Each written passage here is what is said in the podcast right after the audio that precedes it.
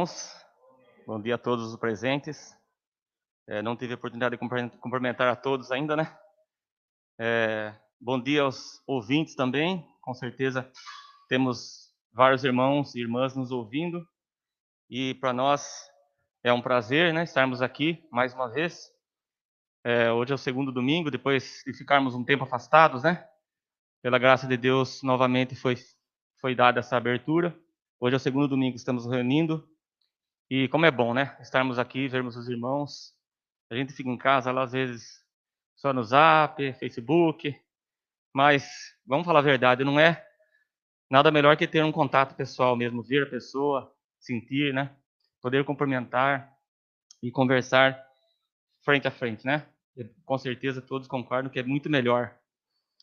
É, Hoje é um dia em que o Brasil está comemorando é, o Dia das Mães, né? Segundo domingo de maio, é isso, né? Então, desde já, né? Nós queremos dar os parabéns, né? Às nossas mães, as mães que estão nos ouvindo, as mães que estão aqui conosco. Temos muitas mães aqui.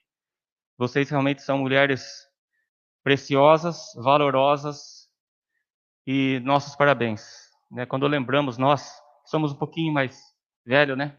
Temos nossos filhos já quase casados. Não sei se tem algum avô aqui, acho que não tem nenhum avô, né? Ah, tem o João. João é avô. acho que é o único, né? Daqui. E, e nós sabemos da importância, né? Do papel da mãe no lar. Eu já falei aqui no testemunho que realmente a minha mãe foi a evangelista da minha casa. Minha mãe que me conduziu aos pés de Cristo. Os meus irmãos também. Posso dizer que 80%, vou dizer assim, foi a minha mãe que nos encaminhou, pregou, orou conosco desde o pequenininho. E é um, realmente é um, é um fato que eu nunca esquecerei e eternamente serei grato a Deus por ter dado essa mãe que eu, que eu tive. Né? Muitos não têm esse privilégio. Muitos, as mães não são crentes, né? Ou nascem em lares descrentes. E realmente é um privilégio nascer num lar cristão. Não posso negar.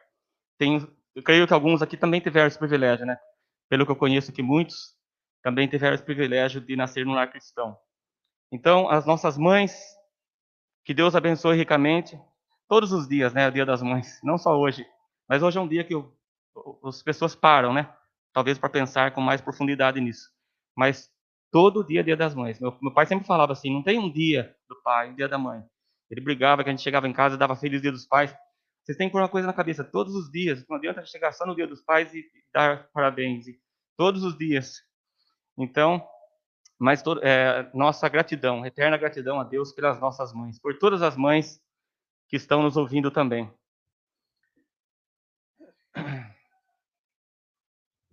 É, quando o Flávio falou para mim, alguns dias atrás, se eu podia trazer a mensagem, é, nós estávamos algum tempo já sem se reunir, né? Só uma pergunta ia falar aqui, aqui em cima para tirar a máscara? Melhor não? Tá, então tá bom. Me desculpe, de vez em quando eu vou tirar o óculos, o que acontece? A gente começa a falar e embaça o óculos, tá? Então eu tenho um pouco de dificuldade nisso. Então os irmãos não vão reparar, de vez em quando eu vou tirar, vou colocar, porque realmente a gente fala e vai, vai embaçando o óculos. Então, e quando o Flávio falou para mim, é, na verdade eu acho que todos, todos têm esse sentimento. Eu acredito que os irmãos também têm essa sensação. É, a gente sempre, eu sempre me pergunto assim: puxa vida, o que, que eu vou falar? A primeira coisa que eu penso, eu vou confessar aos irmãos, eu tenho que falar alguma coisa que eu esteja cumprindo na minha vida, né? Eu tenho que falar alguma coisa, ensinar alguma coisa.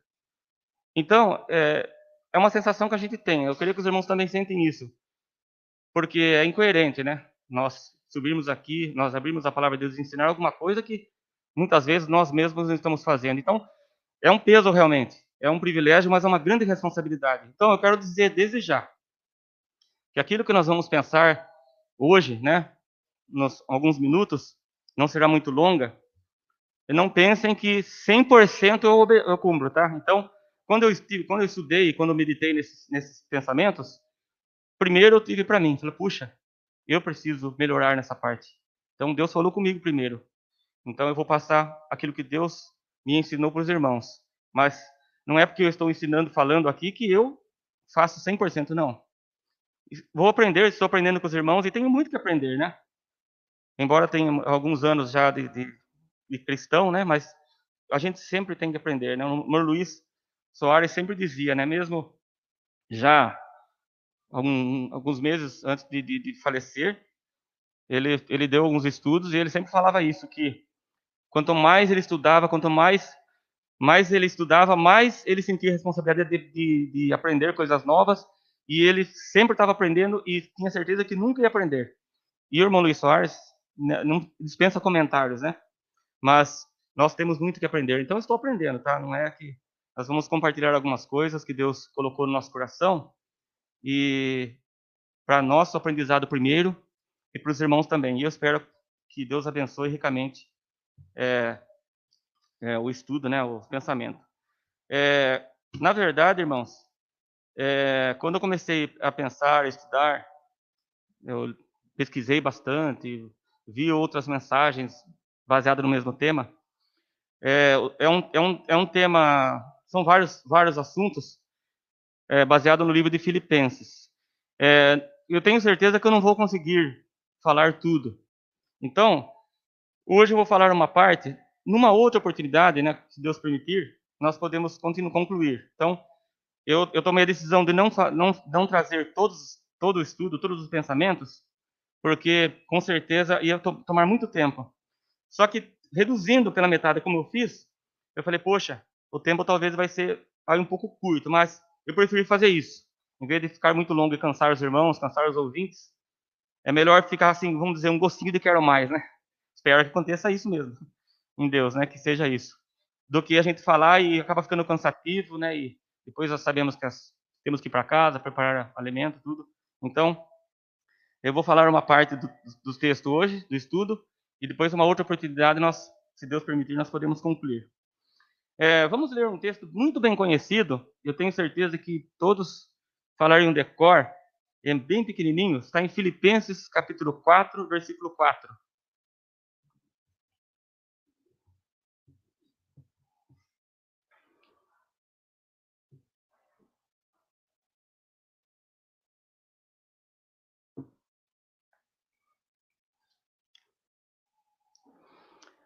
Filipenses capítulo 4 e versículo 4. O apóstolo Paulo, escrevendo aos Filipenses, ele diz assim, nesse versículo 4 do capítulo 4: Alegai-vos sempre no Senhor. Outra vez digo, alegrai-vos. Alegrai-vos sempre no Senhor. Eu queria fazer uma pergunta pessoal aqui, uma pergunta pessoal e cada um de nós pode responder para si mesmo. É duro fazer pergunta pessoal, porque às vezes a gente está entrando na, na, pessoa, no coração, na privacidade da pessoa, né? Mas não precisa responder para mim, responda para você mesmo. Você é uma pessoa alegre? Você é uma pessoa feliz? Eu acho que nós podemos até ser, ser suspeitos de responder, né? Eu vou mudar um pouco as perguntas aqui. É, as pessoas que estão ao seu redor, as pessoas que você convive, veem alegria em você? Veem você como uma pessoa alegre? As pessoas do seu trabalho, os amigos de trabalho, veem você alegre? Quando pensam em você, falam, puxa, aquela pessoa está sempre alegre, é uma pessoa alegre. Seus filhos falam que você é alegre.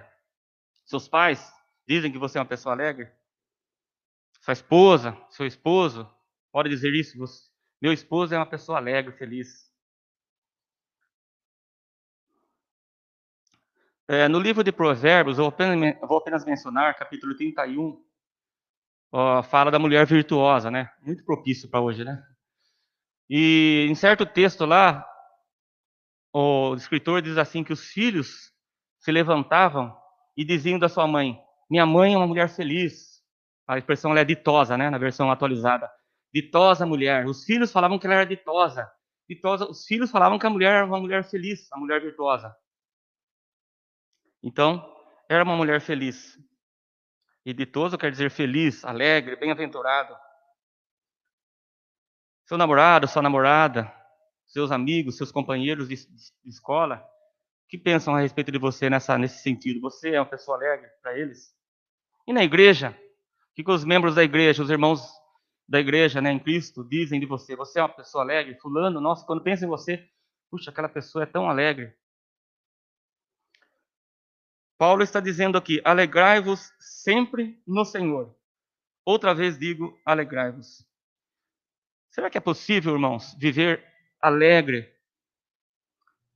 Especialmente numa sociedade, no mundo em que vivemos hoje. Um mundo decadente, um mundo com tanta injustiça, né? um mundo com tanta desigualdade social, quantas coisas né, ruins, erradas que nós vemos dia após dia, né? Estamos vivendo agora dias mais difíceis ainda por causa da pandemia, né? Quantas pessoas partindo, morrendo, pessoas jovens, pessoas idosas, de qualquer idade. Quanta corrupção, né? Será que é possível estarmos alegres sempre, como diz Paulo aqui? Temos que lembrar que quando Paulo escreveu esta carta, né, e esses versículos, ele estava preso em Roma, não estava num hotel cinco estrelas. E ele disse isso. Escreveu essa carta, como outras cartas. Ele escreveu várias cartas na prisão, né? E ele estava, então, numa uma situação muito difícil. Algemado, preso. Ele estava no corredor da morte, na verdade. Ele estava há pouco, pouco tempo da, da sua morte. Estava na antessala do martírio. Né? Então ele escreveu essas palavras nessa situação. Alegrai-vos, dentre outras coisas que ele escreveu. E nesse texto, irmãos, ele nos ensina as três verdades. Pelo menos três coisas, né? Primeiro, que a alegria não é uma opção mas é uma ordem. Alegrai-vos. É um mandamento. Viver triste, estar triste, viver uma vida sem alegria, é um pecado perante Deus. Quem vive triste, quem vive. está desobedecendo. Estou falando com cristão, pessoas transformadas pela graça de Deus, tá? Está desobedecendo a Deus. É claro que vem a nossa mente, mas espera, viver alegre tem, tem momentos da vida que, ah, sim, claro. Mas, de modo geral, né? Sempre. Existem alguns momentos que, claro, vamos, tem situações que não dá para a gente ser alegre, ficar alegre. Mas a alegria que ele fala aqui é a alegria do coração, a alegria do espírito, da alma. Alegria que sempre tem que haver em nós. O evangelho que nos alcançou, que é o evangelho? boas novas de alegria. A alegria é um dos frutos do Espírito, em Gálatas, né? Agora, alegar-se quando? Sempre. Não é uma opção, é um mandamento é do Senhor. Alegai-vos sempre. Agora, acho que todos nós temos problemas, né? Eu tenho problemas. Eu acho que ninguém aqui vive. Sempre, a gente sempre tem um probleminha ou outro tem. É, existem momentos da vida que, por exemplo, citando alguns exemplos simples aqui do cotidiano, falta dinheiro. Estamos ficando sem dinheiro, está faltando dinheiro para comprar alguma coisa. Eu acho que você passou por isso alguma vez na sua vida. Eu passei, mais uma vez. É, ou então, Alguém ficou doente na sua família.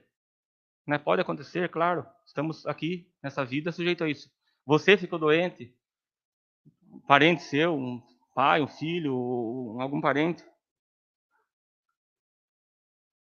São circunstâncias da vida que nós temos que passar, que nós passamos, e nós passaremos. Mas ele diz: alegai-vos sempre no Senhor. Então, além de ser uma ordem do Senhor. É um imperativo, alegrai-vos, é imperativo. Também, a alegria deve ser ultra circunstancial. Palavrinha difícil, né? Ultra circunstancial, ou seja, em toda e qualquer circunstância. Ou seja, a alegria nossa, da nossa alma, não é, não depende da situação que estamos vivendo. Não deve, pelo menos, depender. Alegrai-vos sempre.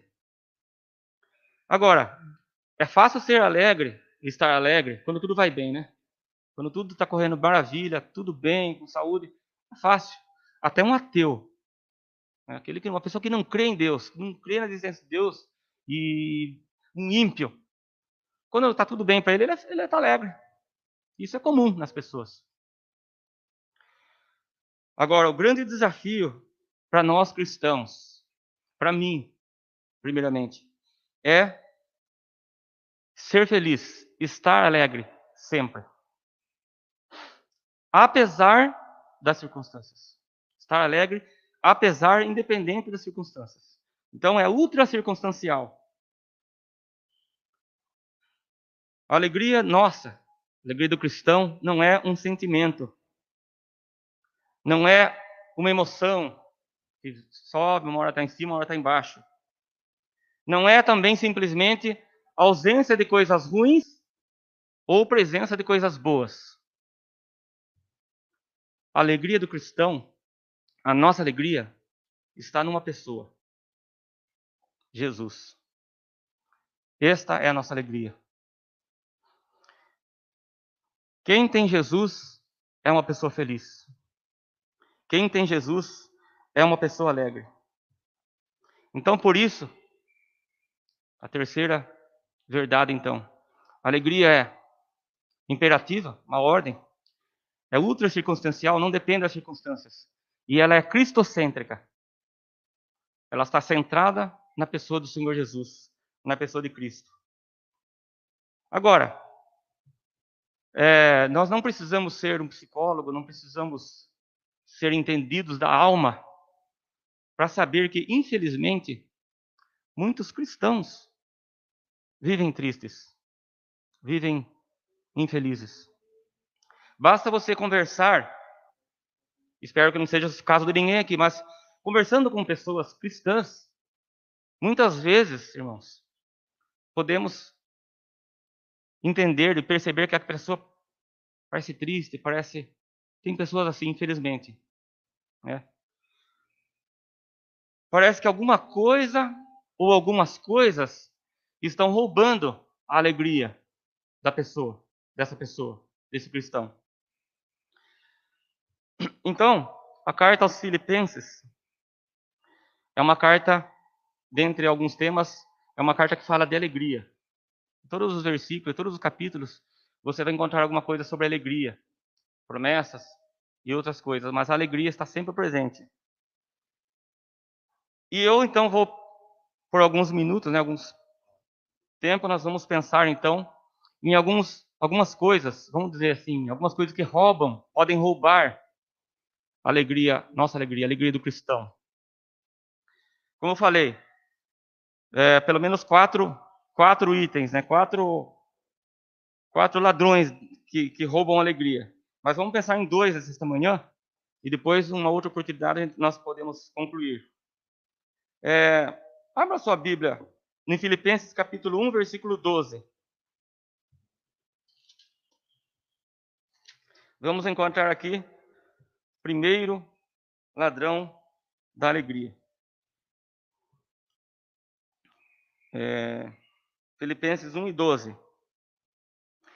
Paulo dizendo, né, aos irmãos ali em Filipenses: Quero ainda, irmãos, cientificar-vos de que as coisas que me aconteceram têm, antes, contribuído para o progresso do evangelho. Nota a expressão. Quero ainda, irmãos, cientificar-vos de que as coisas que me aconteceram, as coisas que me aconteceram, circunstâncias da vida. É o primeiro ladrão que eu menciono aqui. As circunstâncias da vida que podem, como eu mencionei algumas, né, podem roubar essa alegria ou tentar roubar essa alegria nossa em Cristo. Por quê? Porque as circunstâncias da vida, as coisas que nos acontecem, muitas vezes, ou na maioria das vezes, acontecem sem nós querermos, sem nós planejarmos. Não foi planejado aquilo, o acontecimento. Coisas que podem acontecer, inevitáveis. Coisas que muitas vezes pegam nós de surpresa. Querendo nós ou não. Às vezes, muitas vezes, contra a nossa vontade, as circunstâncias. Principalmente quando é coisa negativa, né? Quem, ninguém quer coisa negativa, nós não queremos. Mas não acontece muitas vezes situações que não foi planejado aquilo, mas aconteceu. Estamos sujeitos a isso. Sem avisar, sem planejar, aconteceu aquilo. Coisas que acontecem nas circunstâncias da vida, não avisam, não tocam campainha, não batem na porta, não mandam um e-mail, não mandam um zap, não. De repente aconteceu. E são circunstâncias da vida. E essas circunstâncias, muitas vezes, trazem angústia para nós, transtornam nossas emoções, mexem com a nossa mente, podem mexer até com o nosso coração. Pode ser um acidente, um acidente grave, uma doença, um luto traumático, uma perda financeira. Fatos que acontecem todos os dias para qualquer pessoa e nós não estamos imunes a isso, né? Circunstâncias da vida. Coisas que podem mexer com a nossa mente, com o nosso coração, com a nossa vida e roubar a nossa alegria. Imagine você uma situação, você vai no médico, eu vou no médico, uma rotina, uma consulta de rotina normal. Está tudo bem, estou bem de saúde. O médico pede uns exames de rotina e nesse exame consta uma doença. Uma circunstância. Pode acontecer. Pode ser uma coisa grave que pela para a medicina no, no, no modo da medicina ver, incurável. Um exemplo. Pode acontecer. Ou uma outra situação. Você trabalha bastante, trabalha muito. Aqueles que já são, né, mais um pouco mais de idade como eu, o João, trabalha uma vida. Se esforça honestamente, junta seu patrimônio, tá? consegue uma casinha, mas, num dado momento da sua vida, uma decisão errada que você toma, e pode acontecer, você perde quase tudo. Pode acontecer. Acontece. Pode acontecer conosco. Né? Nós, muitas vezes, tomamos decisões erradas. E aí você vê todo aquele trabalho de sua vida perdido em questão de minutos, horas, dias.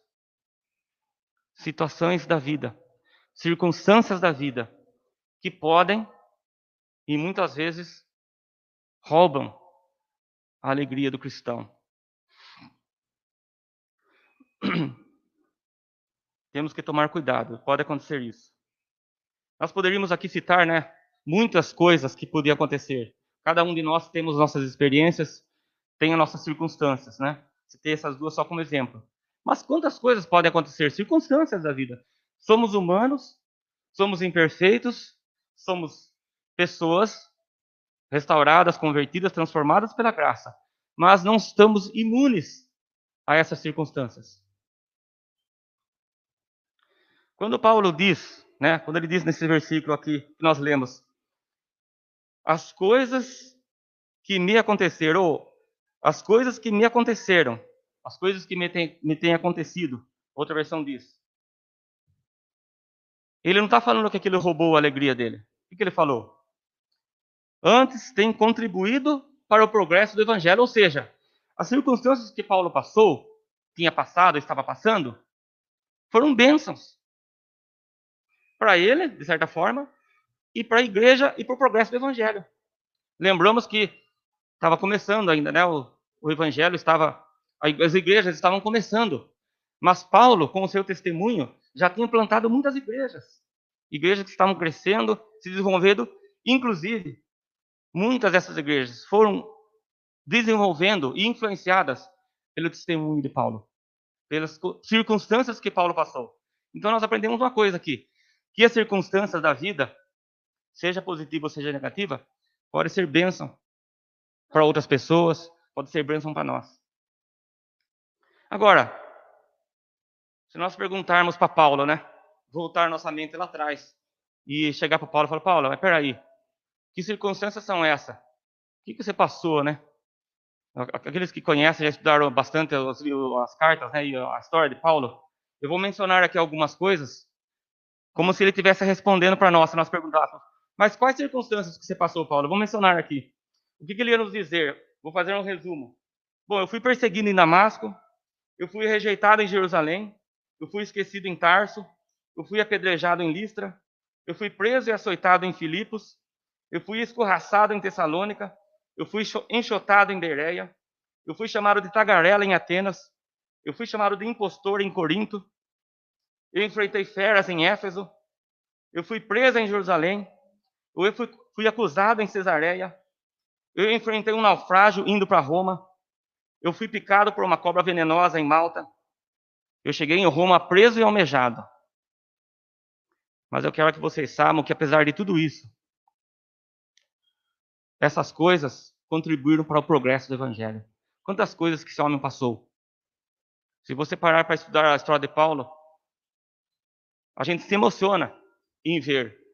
E quando a gente chega na, quando Paulo está bem no finalzinho, mais para frente, que ele escreve a carta, uma das cartas, ele fala do final, que triste, ele foi desamparado por muitas pessoas, pessoas que eram do seu convívio, circunstâncias da vida, pessoas que eram queridas, o abandonaram, deixaram ele lá na prisão. circunstâncias da vida. Paulo não cria na sorte. Paulo não cria na, no azar. Paulo não cria em determinismo. Determina coisas boas na sua vida. Paulo não cria nisso. Paulo não acreditava em olho gordo, sexta-feira 13. Essas coisas não existiam para Paulo. Sabe por quê? Porque Paulo confiava num Deus todo-poderoso. Esse era o segredo de Paulo. Ele tinha certeza que a, o que acontecia na vida dele estava sendo permitido por Deus para a bênção dele, para a bênção da igreja. Deus estava no controle de tudo. Ele tem essa convicção. Ele não perdeu a sua alegria. Ele confiava na mão de Deus. Nos dois anos que Paulo ficou preso em Roma, na primeira prisão, a Bíblia nos conta na história de Paulo que toda a guarda pretoriana foi evangelizada. Guarda pretoriana, a gente, pelo que eu estudei, era uma guarda especial de elite que, que ficava no palácio, como se fossem guarda-costas do, do, imperador. Pessoas que transitavam, guardas, né, homens, que, que, seguranças, né, que ficavam ali guardando a segurança do, do, do imperador, da família do imperador. E Paulo, nesse tempo que foi preso, ele era guardado pela guarda pretoriana, que se revezavam e ficavam em três turnos, pelo menos, e ficavam com ele algemado. Ele era um preso político. E ele não podia escapar. Então tinha que ter uma guarda, uma vigilância muito rigorosa em Paulo. E o que aconteceu? Todos eles foram evangelizados. Paulo pregava o evangelho. Vinha um, se algemava ele, falava o evangelho. Não está imaginando isso, mas com certeza aconteceu isso. Paulo amava falar de Jesus, né, evangelizar. Circunstâncias da vida que foram bênçãos.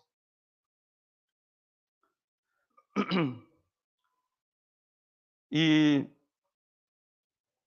então, esses guardas foram evangelizados, cuidavam de Paulo, e eram os mesmos homens que transitavam ali pelo palácio.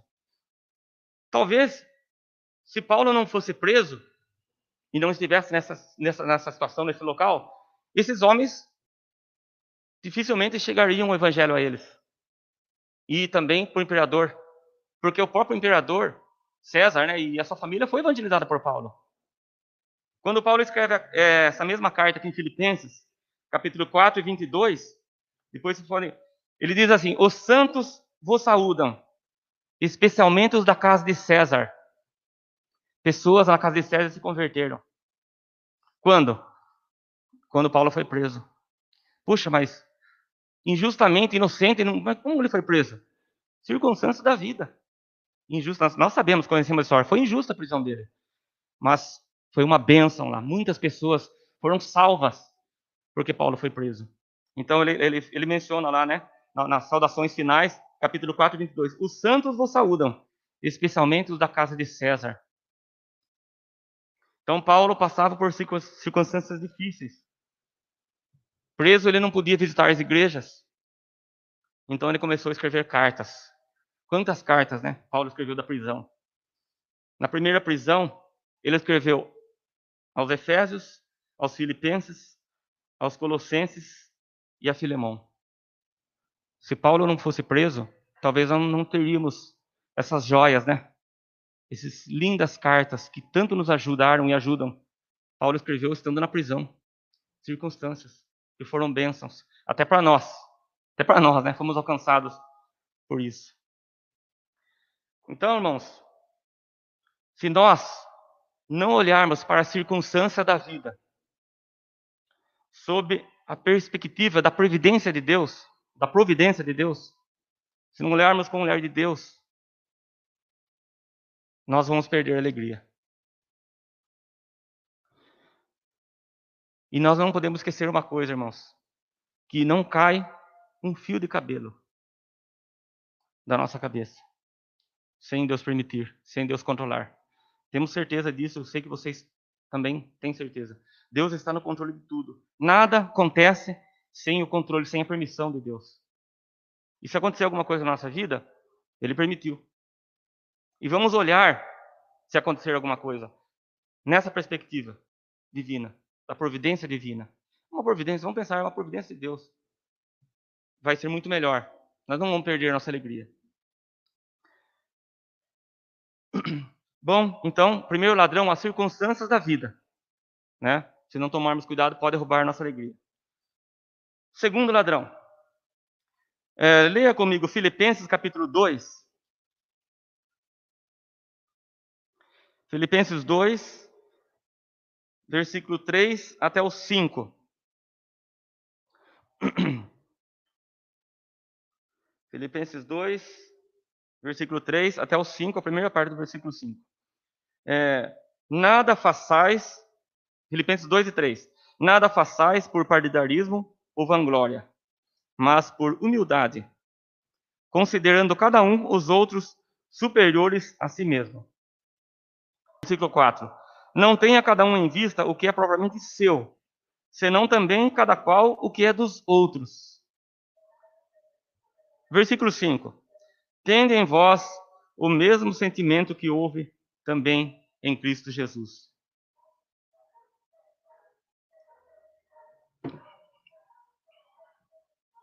O segundo ladrão aqui, irmãos, são pessoas. Pessoas podem roubar nossa alegria. Por quê? Porque as pessoas, nós, somos deficientes, somos falhos. Muita, é mais fácil pessoas nos decepcionar do que coisas. Coisas às vezes não decepcionam, as pessoas sim. Nós decepcionamos as pessoas. Quantas vezes, né? Nós decepcionamos a pessoa, espera pensar uma coisa e às vezes nós. E quantas vezes nós esperamos uma coisa e acontece outra coisa? E muitas vezes. E às vezes com a mesma pessoa. Pode acontecer. Nós decepcionamos e somos decepcionados.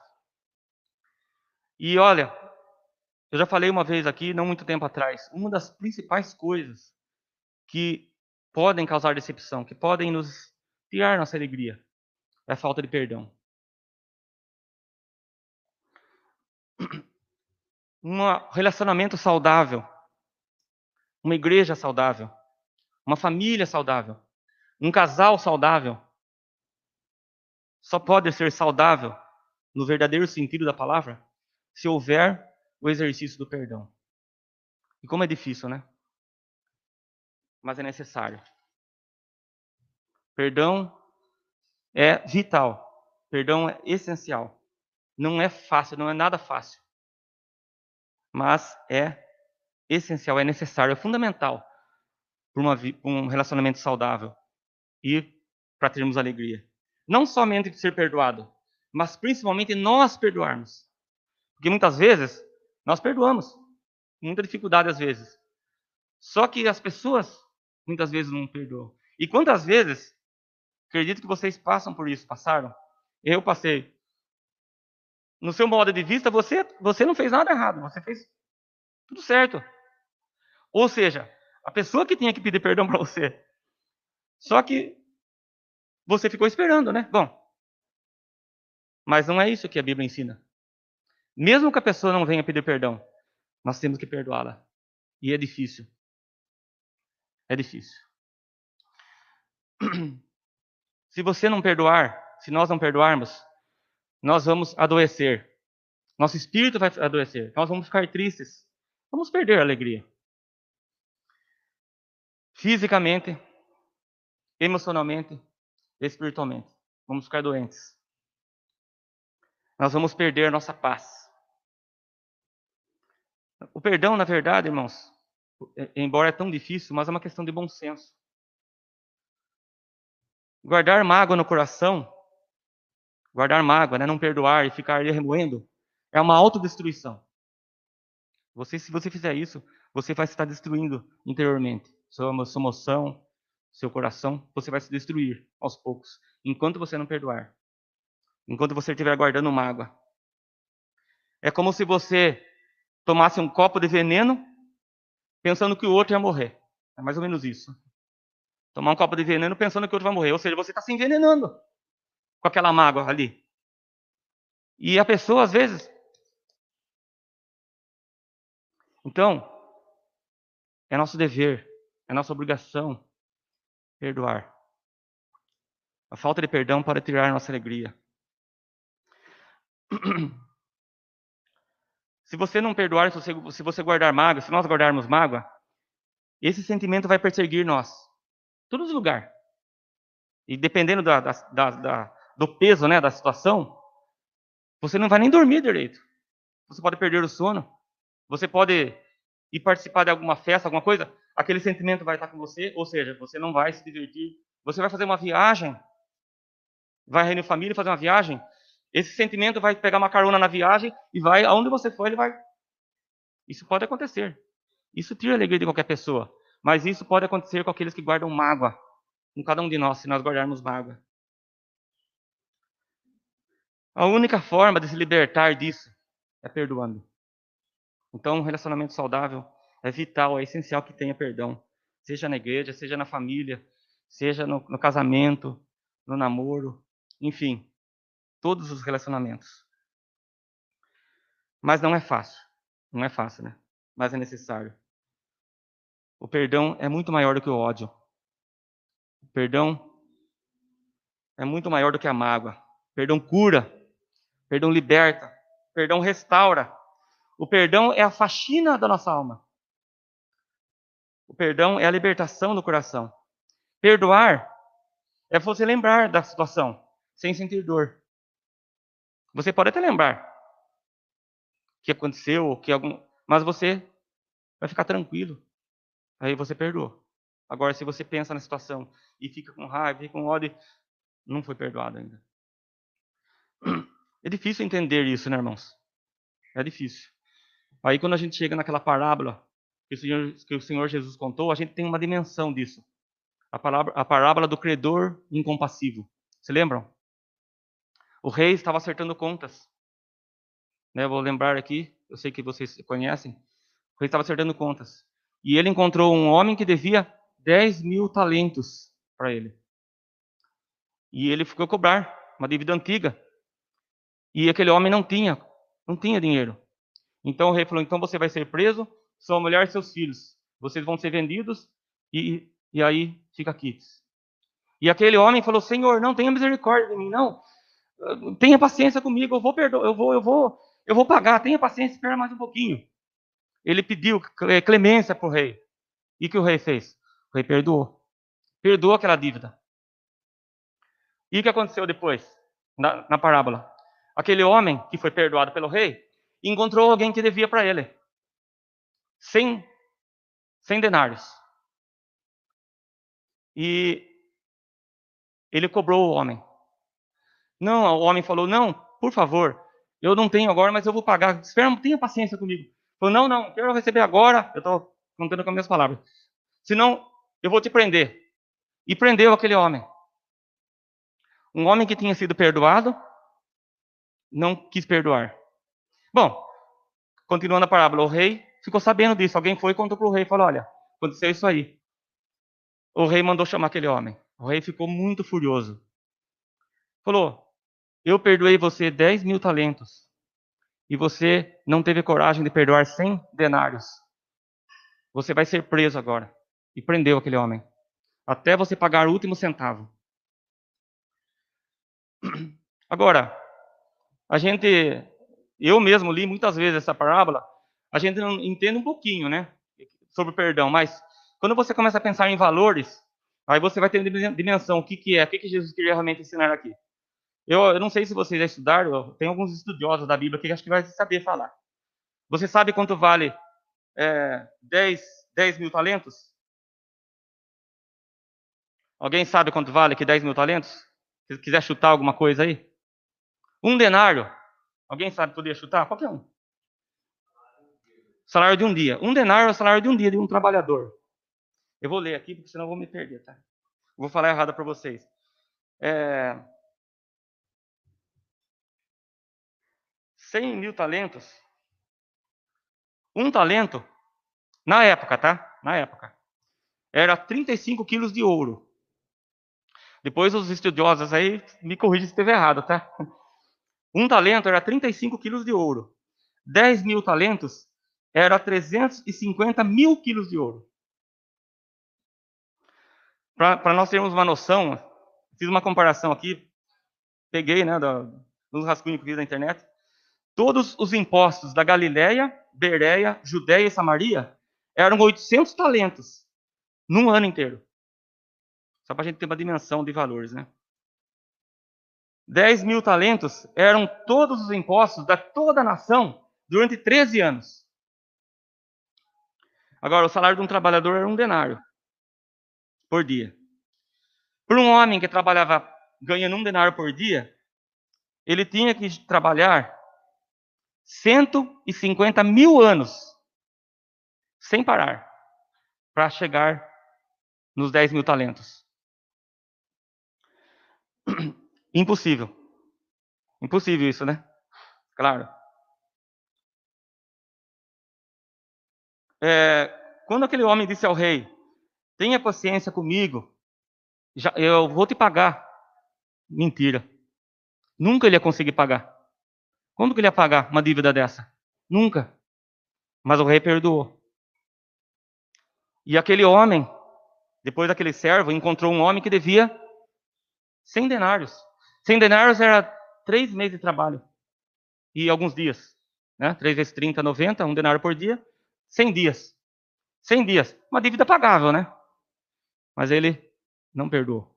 Ele prendeu o homem. Aí vem a pergunta para nós, né? Por que, que Jesus contaria uma parábola assim, né? Uma coisa impossível, uma coisa tão, tão grande, uma uma proporção, se nós formos comparar a proporção 10 mil talentos com, com, com, com, com 100 denários, é, eu anotei aqui, deixa eu ver, eu anotei ó, a proporção. Bom, eu perdi aqui. É, 600 mil vezes. O perdão que aquele homem recebeu do rei era 600 mil vezes maior do que o perdão que ele poderia dar para aquele homem. Então, a dívida dele era 600 mil, mil vezes maior. Então, por que, que Jesus contaria uma parábola, né, que na verdade seria chamada também, os estudiosos me corrigem, é hipérbole, né? Quando eles falam uma coisa que é exagero, né? Foi uma parábola com uma hiper, hipérbole é a palavra, né? Foi exagerado isso. Jesus exagerou. Mas ele fez de propósito. Por quê? Sabe por quê? Para mostrar para nós que este é o tamanho da nossa dívida para com Deus. Nós tínhamos uma dívida com Deus impagável. Quem de nós podia pagar nossa dívida? Nós, seres humanos. Deus era impagável, assim como aquela dívida do, do, homem para o rei. Impagável. Mas Deus nos perdoou em Cristo. Amém? Graças a Deus e perdoou completamente nossa dívida. Só que aquele homem foi e chegou para o servo, para o cidadão que devia 100 denários, e ele não queria perdoar, não perdoou. Tinha acabado de ser perdoado, uma dívida tão grande. Então, isso nos ensina o seguinte, irmãos, através dessa parábola.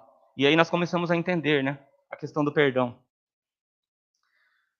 Nunca nós poderemos dizer, eu nunca vou perdoar ciclano, eu nunca vou perdoar fulano, eu nunca vou perdoar tal pessoa, nunca. O que ele fez, nossa, me machucou demais. O que ele fez é imperdoável.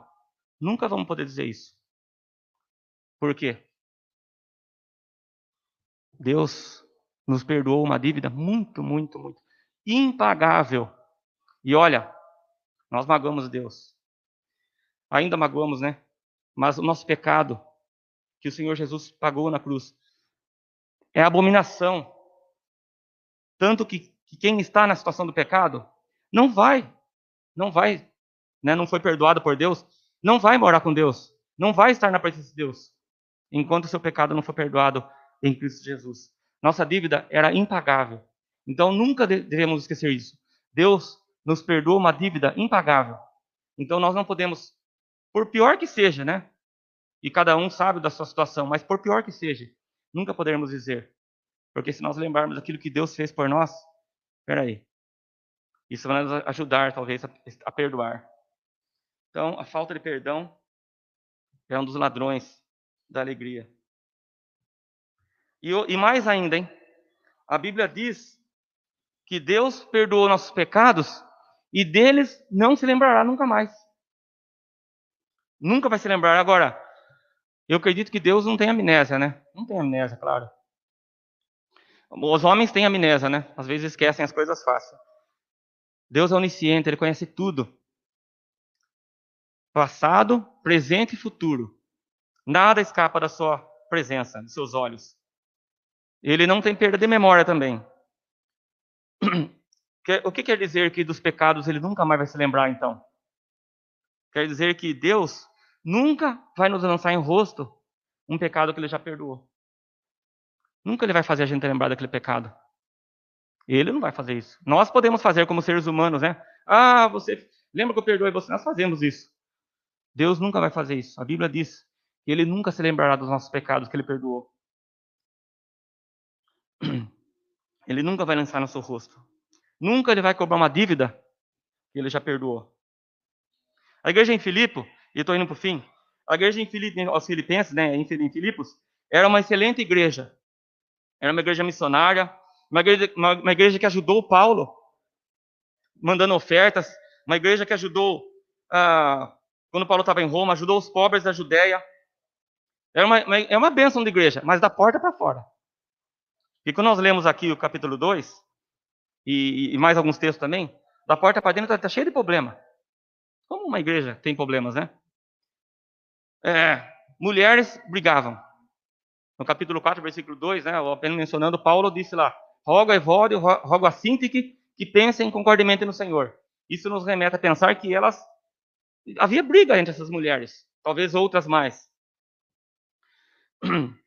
Tinha gente que trabalhava, desde que se aparecesse. Vanglória, nós lemos aqui, né?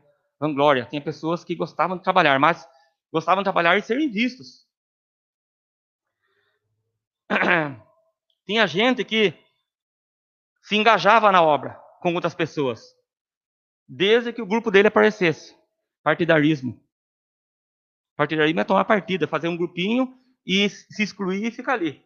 Tinha isso na igreja de Filipenses. Você ler o, o, o, o livro todo. Então, dentro da igreja, tinha muitos problemas, vários problemas. A maioria deles causada por esse sentimento de falta de perdão. E o que que Paulo falou então? Depois, né, como nós lemos aqui, tantos problemas. O que ele falou? Tende em vós o mesmo sentimento que houve também em Cristo Jesus, nosso Salvador. Né? Depois de exortar esses irmãos. Tende em vós o mesmo sentimento que Jesus teve, que apesar de ter pregado na cruz, levantado no meio de dois malfeitores, o que, que ele falou antes de morrer? Pai, perdoa-lhes, porque não sabem o que fazem. Perdão. Então Paulo estimulou aos irmãos ali. que tivessem o mesmo sentimento que o Senhor Jesus teve. E quando nós temos esse sentimento, nós não perderemos a alegria. Mesmo que alguém nos tenha magoado, mesmo que alguém nos tenha ferido, nós vamos perdoar e não vamos perder a alegria. Então, pessoas, irmãos, pessoas podem roubar a nossa alegria. Então, se nós, irmãos, e eu falo principalmente para mim isso, porque às vezes nós, a gente fala essas coisas, mas na prática é complicado, né? Como eu falei, é difícil. Como é difícil perdoar. Mas se nós fizermos, guardarmos mágoa no nosso coração e não perdoarmos, e nós tivermos pendência para com alguém, irmãos, nossa, nossa alegria vai ser roubada. O que, que nós temos que fazer? Manda um e-mail, manda uma mensagem, manda um WhatsApp. Se nós temos alguém, vamos conversar, vamos, vamos, vamos perdoar. Se não é possível reunir com a pessoa, juntar, perdoa. Perdoa no coração.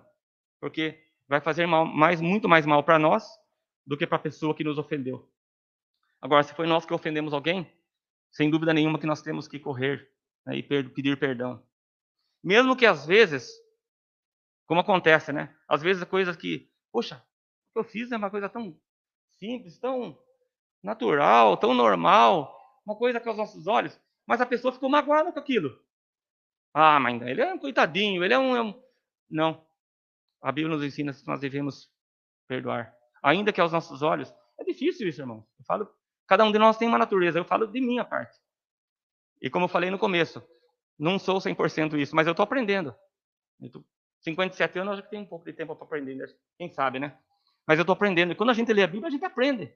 E a gente é confrontado com a palavra. Eu me senti confrontado com isso. Porque eu tenho uma área que eu tenho dificuldade, sempre foi. Hoje eu estou melhor, mas sempre foi essa.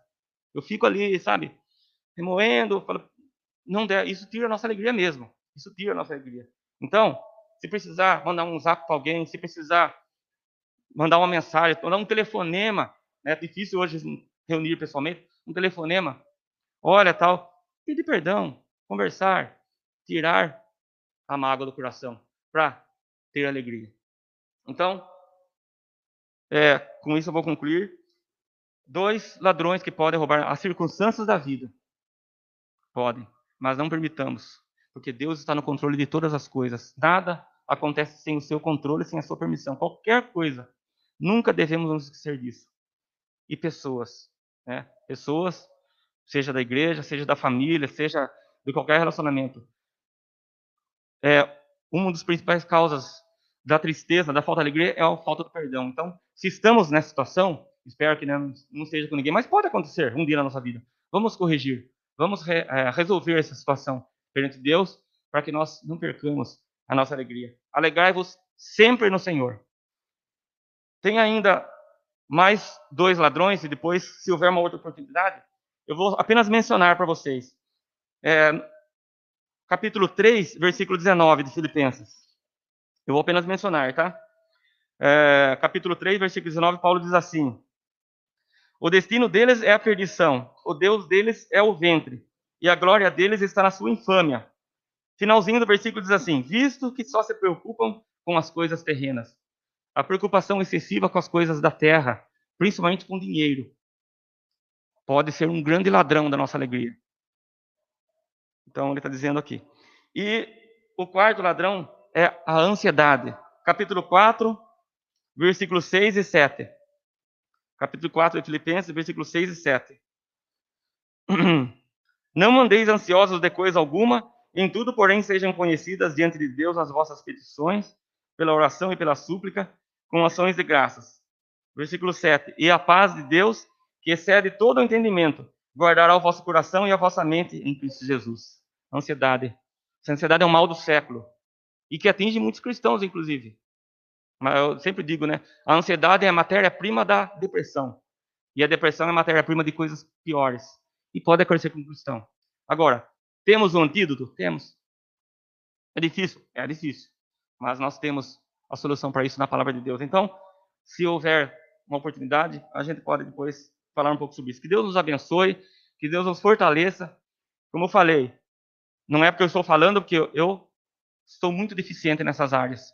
Mas Deus me confrontou, eu aprendi muito e quero ver se eu consigo pôr em prática, né, com a graça de Deus. Que Deus abençoe cada um de nós no dia a dia, irmãos. Que essas, essas ações, né, esses pensamentos, esses conselhos fiquem no nosso coração, nossa mente. Para que, quando surgir uma situação, a gente vai aplicar isso aí. E tenho certeza que com Cristo, né, como eu falei, aquele que tem Cristo é feliz porque tem Cristo. E é Ele que nos ajuda. Quando, quantas vezes que nós tentamos fazer coisas pela nossa força e não dá mesmo? Não dá. A gente não consegue, a gente é derrotado, a gente é decepcionado. Chega no final, já fica, puxa, não consegui. Mas quando nós apegamos com Cristo e dependemos dele para essas situações, que é muito difícil às vezes, pode ter certeza que a vitória virá. Deus nos abençoe com essas palavras. Amém. Fazer uma oração. Nosso Deus, nosso Pai, nós agradecemos, Senhor, pelas tuas promessas, agradecemos pelas tuas verdades escritas na tua palavra, é, principalmente, Senhor, que nós pensamos esta manhã, escritas é, pelo teu servo, inspiradas pelo Senhor, em situação tão difícil que ele estava vivendo, mas temos certeza que ele foi usado por ti para transmitir palavras tão preciosas, conselhos tão úteis e que podem fazer da nossa vida uma vida vitoriosa, uma vida alegre, uma vida feliz, que honra e glorifica o Senhor. Sabemos que o teu propósito, Pai, é que nessa vida nós vivamos uma vida de alegria, de felicidade, de feliz. Mas muitas vezes nós erramos, nós na nossa deficiência nós é, fazemos coisas que não não é da tua palavra e não não fazemos aquilo que o Senhor espera de nós. Pedimos que o Senhor nos perdoe, nos ajude, nos fortaleça e nos dê forças para pormos esses conselhos da tua palavra em prática, Pai. Para, acima de tudo, glorificarmos o teu nome, honrarmos ao Senhor e também nós sermos alegres e felizes e vivermos em alegria com os nossos irmãos e família e sociedade. Sobretudo, Senhor, que nesses dias que estamos vivendo, de tanta tristeza, tanta angústia, tanta agonia, tantas doenças graves, tantas coisas ruins acontecendo, que nós, o teu povo, Pai, possamos ser um diferencial, possamos aproveitar essa oportunidade, Senhor, de mostrar ao mundo, mostrar às pessoas que não são salvas, não são teus filhos ainda. Senhor, nos fortaleça para mostrarmos essa diferença, que o cristão, aquele que crê no Senhor Jesus, o salvo, o teu filho, ele é feliz, ele é alegre, independente da situação, da circunstância que está vivendo.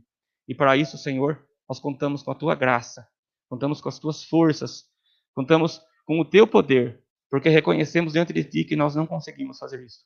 Mas é somente através da tua graça, do teu poder, da tua companhia conosco, da tua ação nas nossas vidas, é que nós podemos fazer essas coisas. Nos ajuda, Senhor, ajuda como igreja, ajuda-nos como família, ajuda-nos como filhos, ajuda-nos como trabalhadores, como indivíduos da sociedade, a mostrarmos, através do nosso exemplo, da nossa atitude, que nós somos seus filhos, que nós somos um povo diferente.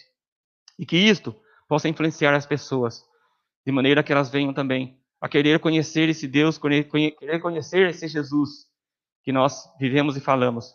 E muitas almas, muitas pessoas, nesses dias que estamos vivendo, sejam transformadas, Senhor, sejam confrontadas e sejam atingidas pela tua santa palavra e pela salvação que o Senhor Jesus oferece.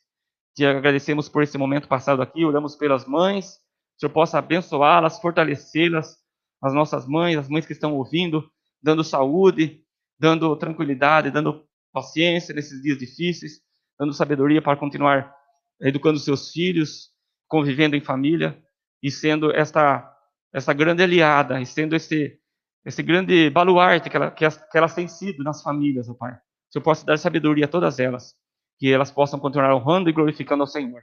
Te agradecemos por esse momento, por tudo que fizemos aqui. E fazemos essa oração no nome santo e bendito do nosso amado Salvador, Jesus Cristo. Amém.